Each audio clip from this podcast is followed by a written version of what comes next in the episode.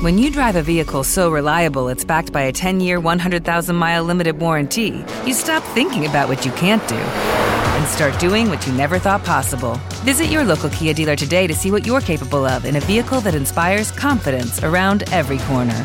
Kia, movement that inspires. Call 800 333 4KIA for details. Always drive safely. Limited inventory available. Warranties include 10 year 100,000 mile powertrain and 5 year 60,000 mile basic. Warranties are limited. See retailer for details. Nota del autor. El presente libro tiene como base el estudio de los más de 10.000 folios de la causa criminal titulada por la prensa como el celador Olot. Estos recogen cientos de testimonios, datos, fotos, vídeos, informes forenses psiquiátricos y declaraciones del mismo Joan Viladilmé sobre los 11 homicidios cometidos en el geriátrico catalán La Caritat durante los años 2009 y 2010 hechos que en su conjunto lo convierten en el asesino en serie español más prolífico del siglo. El libro El celador de Olot intenta penetrar en la mente del asesino en base a sus propias declaraciones frente a psiquiatras y psicólogos, pese a la dificultad de hallar en un individuo como Vila cualquier modelo de conducta o simetría. Rastrear su trayectoria criminal es como seguir una línea de puntos que a veces se estrechan y otras se alejan unos de otros hasta confundir el recorrido. Para comprender estos vacíos y unirlos en un solo trazo, he recurrido a mi propia intuición con la idea de apartarme lo menos posible de lo sucedido. Empecé este libro hace ya diez años y muchas veces tengo la sensación de que cada vez que quiero aclarar algo, todo se oscurece. Tardé en entenderlo. Esta es una de las propiedades de la historia teñirlo todo de negro. En mi mente, el perfil de Vila ha cambiado con los años y supongo volverá a hacerlo. No creo que un perfil de un asesino sea algo definitivo. Sí que creo que podemos acercarnos a la verdad de lo sucedido. Finalidad última de este libro.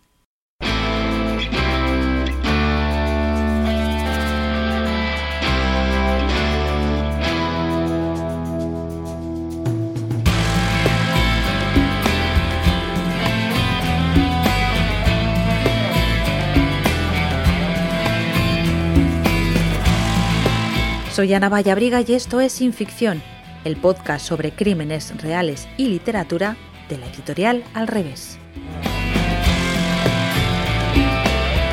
Un podcast donde los días 15 de cada mes hablaremos sobre libros de true crime y novelas policíacas.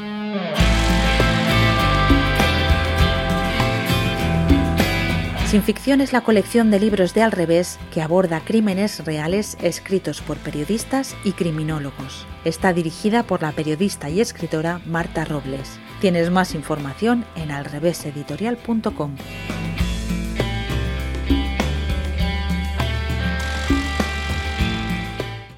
Bueno, eh, mi nombre es Matías Krauber, eh, soy periodista eh, y escritor. Hace muchos años que trabajo como periodista. Actualmente colaboro con varios medios, eh, principalmente con el Diario de Gerona, eh, en Cataluña, en Girona, eh, y soy el escritor de El celador de Olot.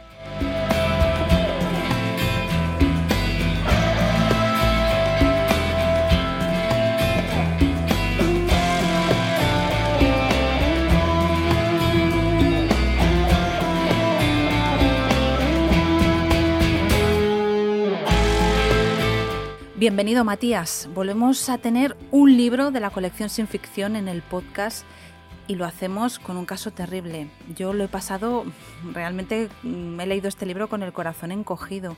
Es el del celador que acabó con la vida de 11 ancianos en 14 meses, que es un tiempo muy corto, eh, en el geriátrico donde trabajaba.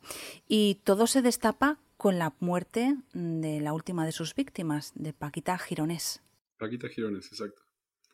Sí, eh, es lo que sabemos que, asesinó a, 11 ancianos, porque en realidad mm, se especuló en, algún momento que hubiera asesinado a más, pero dado el tiempo que había transcurrido, el estado de, los cadáveres, eh, fue imposible certificar más. Eh, lo que tuvo el fiscal fue que, pudo certificar 11 fallecidos, ¿no es cierto? 11 asesinados 11 personas, 11 ancianos asesinados. Bueno, Joan Vila era la persona, un celador que trabajaba en este centro geriátrico de Olot, cuidaba de los ancianos, pero ¿qué más sabemos? ¿Quién era Joan Vila? Bueno, es un gran interrogante y es eh, en parte eh, lo que motivó esta investigación. Eh, yo al iniciar el libro escribo que que es muy difícil llegar al fondo al conocer exactamente a una personalidad tan múltiple como Joan Vila, que cada vez que, uno intenta acercarse o esclarecer algo o poner luz eh, sobre algún capítulo de su vida, en realidad eh, sientes que se oscurece más y que el personaje eh, se aleja más. ¿no? Por eso este libro es un intento de, esclarecer algo sobre su vida, algo sobre su trayectoria eh, y por qué terminó siendo uno de, los asesinos en series más importantes de este siglo español. Tuvo una infancia complicada. Tuvo una infancia muy complicada. Eh, hay capítulos de esta infancia que eh, yo, dado el, estudio que he hecho, tanto por los, por los psiquiatras, los psicólogos y el que yo hice de la causa, que llegan a, pensar de que se oculta algunos hechos que han sido importantes para que, que Joan Vila terminara decantando, eh, convirtiéndose en un asesino serial. Eh, es algo que no sabremos, que él no ha querido hablar, que la familia tampoco, y que quedará este interrogante. Eh, de todas maneras, él siempre ha sido una persona que ha encajado, ha, ha querido encajar bien, pero jamás ha podido encajar del todo de, cómo él ha querido. Ha sido eh, un niño afeminado desde muy pequeño, que se lo maltrató en el colegio. Eh, él también hay que tener en cuenta el escenario donde él crece, que es Castellfollit de la Roca, que es un, es un pueblo eh, muy pequeño de Cataluña, donde en aquel entonces está alejado de todo, está muy alejado de Gerona, que es la ciudad próxima más importante y alejadísimo de Barcelona, ¿no? Eh, en aquel tiempo le llamaban a esta zona el Far West, el, lejano oeste de, Cataluña, porque era muy difícil el acceso, no había rutas eh, en, buen, en perfecto estado como ahora, ¿no? era un sitio muy apartado. Entonces, todas estas características hacen de él eh, que, que tenga una infancia muy particular. Sí, se sabe eso, ¿no? Que él eh, pues sufrió eh, bullying por parte de los compañeros, ¿no? Que le llamaban mariquita o, se metían con, ese afeminamiento, ¿no? Podríamos decirle que, tú comentas. Pero él en cuanto puede y tiene claro qué estudiar y qué hacer, él sale, ¿no? De, esa zona, de su pueblo. Sí, bueno, esto de tener claro, él, él, eh, prueba, él prueba muchísimas cosas. Él se va comprando eh, incluso revistas y estos libros de, oficios y va viendo una cosa y siente que no encaja con, absolutamente con, nada. ¿no? Porque él también eh, eh, tiene desde muy pequeño esta idea en la cabeza que, tiene que encajar perfectamente con algo, que las cosas tienen que, cuadrar de otra manera, ¿no? que para él nunca llega a, ser perfecto. Y esto en su vida se convierte en una obsesión y lo va empujando a, diferentes eh, eh, empleos. Él tiene una peluquería, eh, llega al, a ser celador de geriátrico después de pasar por, muchas cosas, por muchos otros empleos. Sí, tampoco llega a tener tampoco una pareja estable, ¿no? No se siente mm, completo en ningún sentido. En ningún sentido. Él tiene una idea en, en la cabeza, creo yo, eh, y, él no siente que jamás se acerca a esa idea de cómo tienen que ser las cosas, ¿no? Eh, y no, no, llega a aceptar las medias tintas. Tiene que ser de una manera y de otra eh, le causa frustración. Esa frustración es algo que va creciendo en él y que va a ser uno de los importantes desencadenantes de sus crímenes. Él tiene una especie de doble personalidad que, que va creciendo, a medida que, él va limitando su espacio, que se siente cada vez más frustrado, más deprimido, a la par va creciendo otra personalidad que, que, le permite hacer eh, cosas horribles como es eh, asesinar a, los ancianos, pero que a la vez le da poder este poder le, le da una satisfacción eh, grande, enorme. Dices en el libro, a raíz de esto, que los mozos del equipo de investigación describieron a Joan Vila como, como a Gollum del Señor de los Anillos, o sea, una persona muy sumisa delante del poder, pero que se crece frente a los débiles. Sí, esto es algo que escuchó el, comisario de Figueras en aquel entonces del grupo de investigación que había llegado de Barcelona. Y es una descripción muy interesante porque es, eh, es, cierto, frente a, la gente desvalida, él se crece, ¿no? y, en vez de protegerlos como debería, se convierte en, en su hostigador, en su asesino. Y cambio, frente a quien tiene autoridad, él parece muy eh, muy pequeño, muy inferior. Si lo ves en, los vídeos de los juicios o el vídeo de la reconstrucción de los hechos, él parece casi nada, una cosita muy pequeña que, llora y, pide perdón. Sí, además la voz, ¿no? Como eh, tú lo describes muy bien en el libro, la voz que él tiene, ¿no?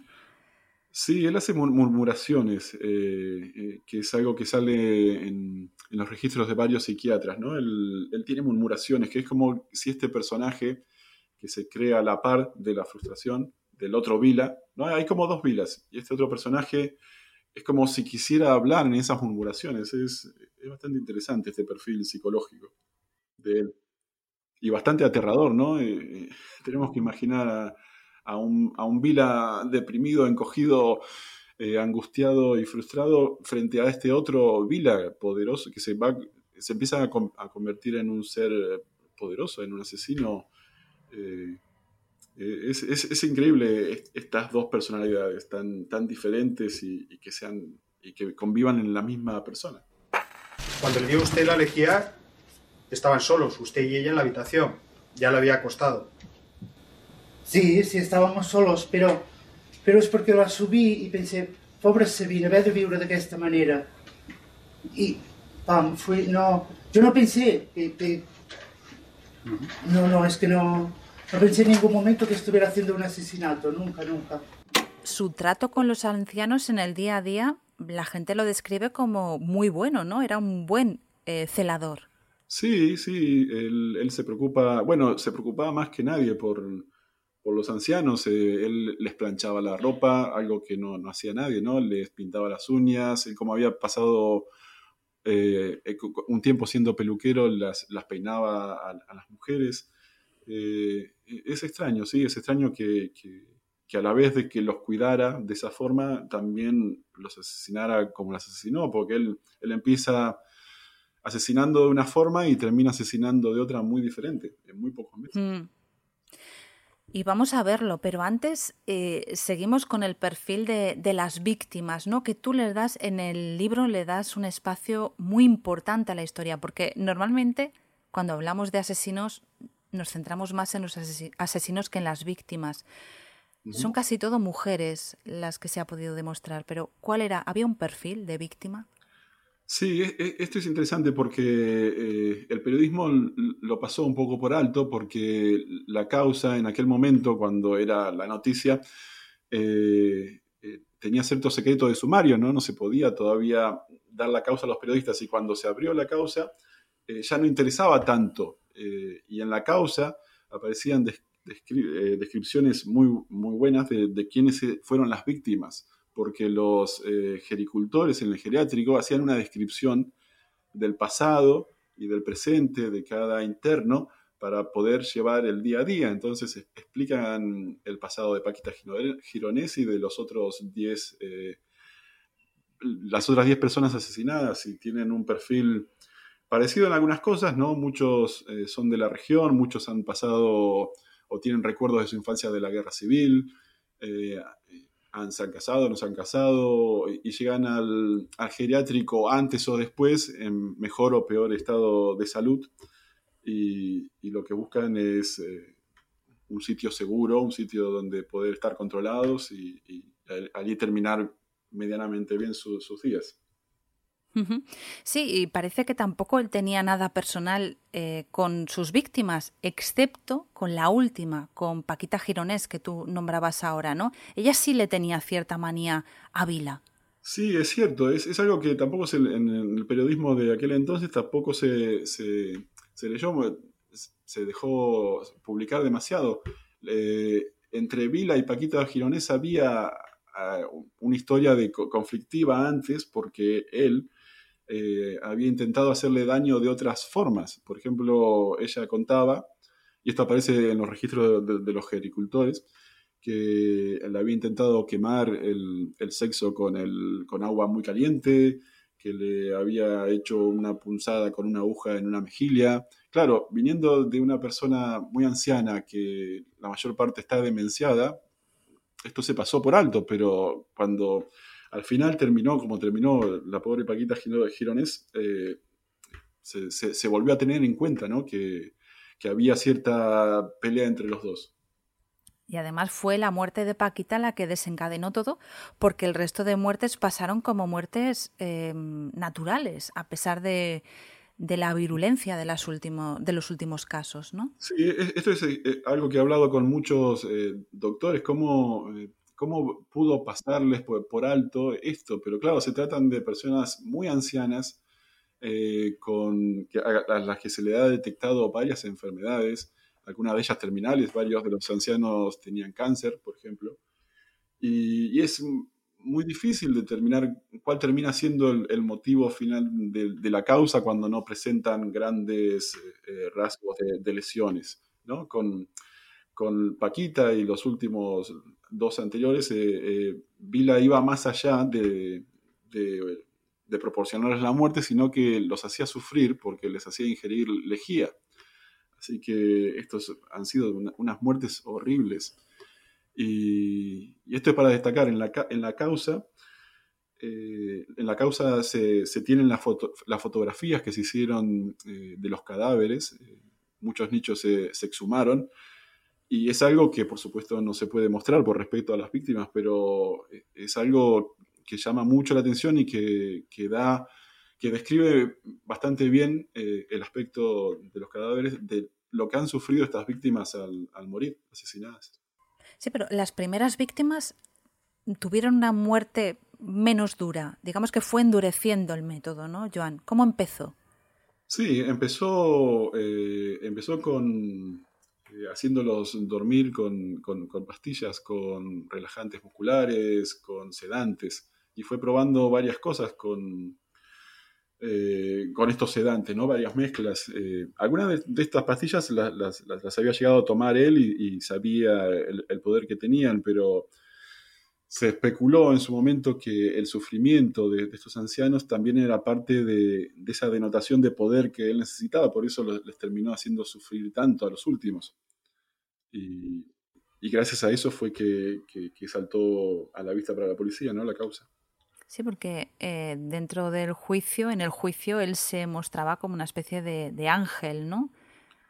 Sí, él eh, intentó adoptar muchas formas, pero eh, ninguna, ninguna colaba. Para... Yo hablé con los investigadores de aquel momento y lo primero que decían que creo que Vila fue el segundo en ser entrevistado por la policía. A la mañana que llegó la policía alertada por la muerte de Paquita Girones, van un grupo de los mozos a, Figueras y, él fue uno, el segundo en ser entrevistado. Y el policía, el investigador que lo entrevistó, enseguida se dio cuenta de que algo fallaba porque que mentía Vila, porque pensaba demasiado las respuestas, porque planeaba una estrategia.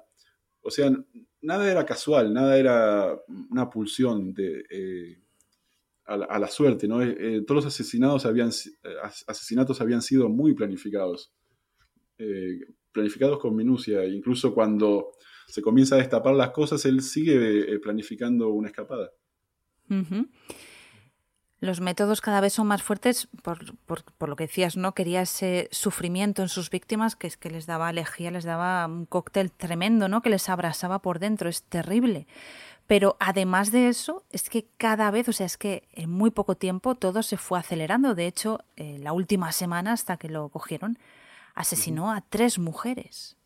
Es algo que suele suceder con los asesinos en serio. Este es un patrón común que, cada vez necesitan más, que el asesinar los sacia, pero cada vez por, menos tiempo. Entonces eh, eh, vuelven, vuelven, a hacerlo. Aparte, eh, la impunidad con la que se manejaba Vila también era un factor importante en cuanto a esta impunidad ¿no? en la que él se creía, se, se creía mover hasta, hasta que se destapó. El fiscal destaca la agonía que sufrieron las víctimas por ingestión de productos cáusticos y considera que Vila se aprovechó de su avanzada edad y de la confianza que tenían en él. El tribunal ha escuchado el testimonio horroroso de las últimas horas de vida de estas personas. La ingestión de esos productos causó en las víctimas una agonía atroz, causó grandes padecimientos y eso eh, evidentemente desvirtúa cualquier alegación que pueda efectuar el acusado en relación a que lo hacía por compasión. Les causó padecimientos muchísimo más graves que los que tenían normalmente. Los abogados de las familias subrayan que el celador actuaba a escondidas a partir de las 7 de la tarde, cuando la enfermera acababa su jornada laboral. Es entonces cuando él alargaba su turno y le suministraba la combinación mortal. Lo que hacía después el acusado era el que cuidaba de limpiar a las víctimas y de vestirlas para enviarlas a la funeraria. Era el que había tomado ese rol. Las acusaciones particulares consideran que en el geriátrico se producían algunas irregularidades administrativas que propiciaron a Vila actuar sin control. De funciones en las cuales se certificaban sin antes previamente haber podido observar los cadáveres. Mm, entendemos que hay una cierta ah, negligencia desde el punto de vista de la dirección del centro. Imagino que como tampoco se sabe exactamente si la primera víctima que, se ha investigado fue realmente la primera víctima, es difícil saber ¿no? qué es lo que desencadenó que comenzara a matar. Él tenía, en el libro indago sobre eh, varios motivos. Eh, eh, él tenía cierta fascinación desde que era pequeño por la muerte. Él había visto fallecer a una tía que tenía una dolencia muy grave y él, lo cuenta en los informes psiquiátricos, que la muerte de esta persona, que era muy allegada a su familia, vivía en el mismo pueblo, le, le cambió de alguna manera y también le fascinó de, de otra. La, llegada de la muerte era algo que él veía en los ancianos, como las uñas se les iban poniendo cianóticas, como cierta parte de la piel iba tornándose azul. Él, creo yo, según la hipótesis de este libro, parte de la hipótesis de este libro, es que tenía cierta fascinación por, por la muerte, aparte del placer que le producía, este poder que sentía al asesinar a los ancianos. ¿Estamos ante un psicópata? Eh, pues los forenses creen que sí, que es un psicópata, que es un, eh, un psicópata de los más oscuros asesinos que ha tenido Cataluña y toda España desde hace mucho tiempo. Es una persona, un mentiroso compulsivo y, un traidor, porque las personas, eh, los ancianos confiaban en él y él los traicionó de una manera horrible. Yo he querido hablar con él varias veces y, se ha negado. Y a futuro me interesaría saber que si, llegara a leer este libro, qué, piensa, pero eres un mentiroso eh, y siempre va a salir con, algo, con alguna otra mentira, ¿no? Me interesa saber qué mentira pondría para, para explicar este libro, pero mm. bueno, es algo, es algo que no sé si sabremos. Bueno, de todas formas, eh, con esto que dices de la mentira, no solo mentía eh, pues eh, a la policía y demás, es que realmente, como tú dices, mentía durante toda su vida. Según cuentas en el libro, se inventaba amigos, salidas, mm, historias que no existían, ¿no? Sí, es esta otra faceta bastante patética de él, que, que mentía, que necesitaba una apariencia. Me acuerdo de algunas conversaciones reproducidas por, por algunos de los testimonios eh, de una enfermera, compañera de él, que, que lo llamaba, él lo llamaba a ella tarde por la noche por teléfono y, para hablar de X cosa y él se inventaba que estaba en Barcelona con un, paseando el novio del perro, ¿no? Tenía como una fantasía, recreaba como una fantasía para los demás, pero eh, no creo que, que su entorno ni le importase ni, ni, se lo, ni se lo creyera demasiado. Él era era, un personaje y, era un personaje siniestro. ¿Y cómo era la relación con su familia? ¿Él era hijo único? ¿Tenía más hermanos? Es, interesante esta pregunta porque, no, él, eh, era hijo único, pero eh, su madre eh, había, tenía una, una, hermana que había fallecido muy pequeña siendo bebé y mantenían la foto esta en la casa, era una niña, y él de alguna manera, manera se sentía como que él era la niña, ¿no? que, que al ser mujer se suponía que cuidaría futuro de sus padres. Él tiene una relación bastante estrecha con los padres, por lo que sé, los padres son, son muy ancianos, continúan viviendo en el pueblo, Castelfodil de la Roca, y, y, van a visitarlo eh, todas las semanas, por lo que, por lo que sé. Eh, y es una relación que, que, aún se mantiene, y él siempre ha tenido eh, un respeto bastante importante por los padres, pese a, a lo que se ha convertido. ¿Tuvieron mucho trabajo los mozos para atraparle? Bueno, eh, el trabajo fue de los mozos fue complicado, pero como te comentaba anteriormente, el, investigador, eh, él me dijo, ¿no? Al hablar con él, que ellos están muy acostumbrados a, entrevistas con, todo tipo de, delincuentes y enseguida se dieron cuenta de que Vila ocultaba algo y, que no podía ser y, al acceder luego a los vídeos que donde los vídeos lo enseñan, ¿no? Con una, con una jeringa eh, dirigiéndose por el pasillo hacia la habitación de Paquita Gironés y luego eh, depositando esta jeringa en uno de los lavabos. Eh, estaba bastante, bastante, cuadrado bastante el caso. Lo, que lo tuvieron complicado fue el juez y el fiscal, porque tenían la certeza de que no había sido solo un caso, entonces tenían que demostrar todos los otros casos que habían ocurrido fue una tarea complicada, una investigación muy importante. ¿Cuál fue la condena? Bueno, a, a Joan Miller lo, han condenado a 127 años por ser culpable, por encontrarse culpable de 11 asesinatos.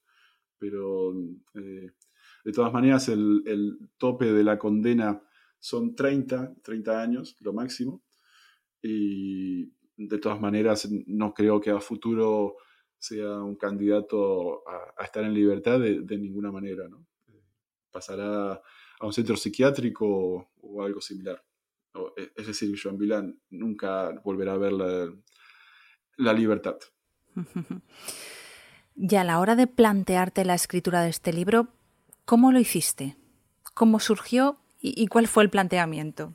Entonces era un juego, esto sucedió hace 10 años, eh, el, caso, el, el, el, yo adentrarme en el caso. Entonces era un joven entusiasta que, que, quería escribir una historia como esta, eh, que estaba muy interesado por esta historia, y que como otros periodistas íbamos dando tumbos entre informaciones, entre lo que podíamos conseguir de algún testimonio, algún allegado.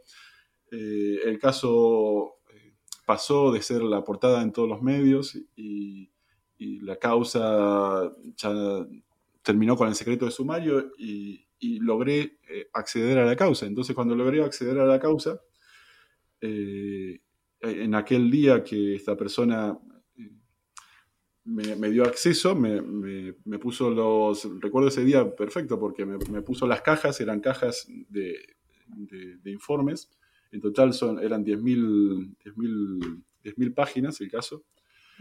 Y sí, entre informes psiquiátricos, informes de los testigos, era un caso enorme, inabarcable. Y en, aquel momento eh, hubo una editorial eh, interesada por el proyecto, después eh, se, dio marcha atrás y, al no publicarlo, este libro, quedó, quedó en mi cabeza el caso. ¿no? Uno le, sigue dando vueltas, es como si no, como si no terminara, como si, si jamás accedieras por completo al perfil de Vila o, por, por, completo a saber lo que sucedió, ¿no? En, cuando volví, eh, la editorial al revés me, me ofreció eh, publicar este libro, entonces tenía que volver a la historia que la tenía guardada en un cajón. Tenía bastante miedo eh, a ver qué me encontraba. Y, resultó que recordaba todos los datos a la perfección porque jamás los había olvidado y creo que la historia eh, ha quedado bien contada y, y tiene muchos testimonios, muchos diferentes testimonios y, habla por primera vez de quiénes eh, y cómo eran la vida de las víctimas, no mm. solamente de Vila. Y creo que da otro perfil, otros perfiles de, del asesino. Es muy interesante este, esta forma que tienes de, de, afrontar el libro, de afrontar la historia, porque te cuenta esa historia de, de las víctimas, pero es que aparte creas un marco que es aterrador, porque te identificas con esas personas tan desvalidas, no tan vulnerables. Yo eh, pasé, pasé varios días en el... Eh, me colé en realidad. Eh, ya prescrito. Esperemos que sí. En el geriátrico, en el geriátrico de la Caridad había pasado poco tiempo de eso, habían pasado un año nada más. y con solo tocar timbre tenías acceso al geriátrico, porque bueno, hay muchos internos y mucha familia que los visita y pasé muchos días en el, en el geriátrico con los internos, jugábamos, jugábamos al bingo o hablaba con ellos y, también el, el, estado este de, de la tercera edad, ¿no? de la vida en la tercera edad, de lo que nos pasa, nos va a pasar a todas las personas llegado a este momento, es también bastante, particular y, es algo que, silenciamos y que no queremos, que queremos ver. Eh, por ejemplo, en, el, en, la sala donde Vila más trabajaba era en el, en el espacio donde estaban los pacientes eh, demenciados. Y este es, es, un, era un sitio muy, muy fuerte de, estar allí. Eran, bueno, se escuchaban ¿no? pacientes ancianos demenciados, gritos o peleas, o, era, era, muy extraño. Y, y el estado en que estaban algunos de los ancianos, eh, algunos simplemente vegetaban ahí, era bastante triste y particular, por más que estuvieran muy bien entendidos en aquel entonces. ¿no? Por más que los gericultores quisieran hacer actividades y, bueno, y, hacer algo. ¿Qué ha sido lo más difícil de escribir este libro? lo más difícil. Lo más difícil es, eh, es, adentrarte en el perfil de él. Eh, es muy, muy complicado intentar pensar eh, qué lo motivó a, hacer eh, lo que hizo o, cómo, afrontaba esta, esta doble especie de personalidad que tenía uno muy reprimido y, el otro que le daba poder. acceder a los testimonios también fue muy difícil porque la gente no, era algo de lo que no quería hablar, los parientes no querían saber nada. Muy pocos parientes colaboraron con, la investigación. Eh, y otra cosa muy difícil fue que eh, no publicarlo en aquel momento, sino que pasara el tiempo y que se quedara en mí. Yo ahora siento que he cerrado un círculo al publicarlo, al, compartirlo con otras personas, pero al quedar pendiente esto de, publicación, había quedado en mí de pensar todos los días un poco en el caso. ¿Qué es lo que te llevas de esta historia? ¿Cuál sería la moraleja que tú sacas y cuál es la que esperas que se lleve el lector o la lectora? No, yo no, sé si espero moralejas, no, no, creo en las historias con moraleja. Espero que cada cual eh, saque la suya en, particular. la mía me contó, eh, en mi caso, esta historia cuenta eh, de unos pobres ancianos asesinados por un personaje horrible, de, cómo era la Cataluña de aquel entonces, que ya, ya no es la misma, solo de 10 años ha cambiado. Y espero en cada lector saque algo, algo diferente. A ver, qué, a ver qué, me dicen. Muchas veces cuando publicas un libro te llegan los comentarios y te asombras ¿no? con, con lo que deja en cada lector. ¿Y qué es lo que te llevas tú de esta historia? me llevo, muchísimo trabajo. muchísimo trabajo que, que, ha sido por gusto, que ha sido por un gusto eh, enfrentarte a una historia de este tamaño, de esta importancia para Cataluña. ¿no? Tenés que amar el periodismo para, para, meterte, para meterte de cabeza en una historia así. Yo me llevo el haber aprendido un poco más de periodismo, de esta profesión que a mí me apasiona y yo amo. Cuando seas mayor vas a ir a una residencia. siempre digo que no, que siempre me, eh, hago un poco el chulo con esto. Siempre digo que apenas empiece a desvariar antes de, que me pongan pañales, iré a saltar bancos y que me peguen un tiro, pero es chulería para, para, bromear un poco, no sé, no sé todos hemos pasado, ¿no? A cierta edad la, ancianidad de nuestros padres, de nuestros abuelos, y sabemos que es algo difícil y esperamos afrontarlo de, la mejor manera posible. Yo espero eh, eh, ser un, testimonio para mis hijos de, afrontarla con dignidad y sin miedo, pero Recordad El celador de Olot de Matías Crowder. Muchas gracias, Matías. Gracias a ti. Los audios que hemos escuchado corresponden al programa de informe semanal Celador de Olot, Asesino por Compasión, emitido en junio de 2013. Si no quieres perderte ningún episodio, suscríbete al podcast. Y si el capítulo te ha gustado, sería estupendo que nos regales unas estrellas o le des a me gusta. Ya sabes que estaremos de nuevo contigo el día 15 del próximo mes. Gracias por escucharnos y por leernos.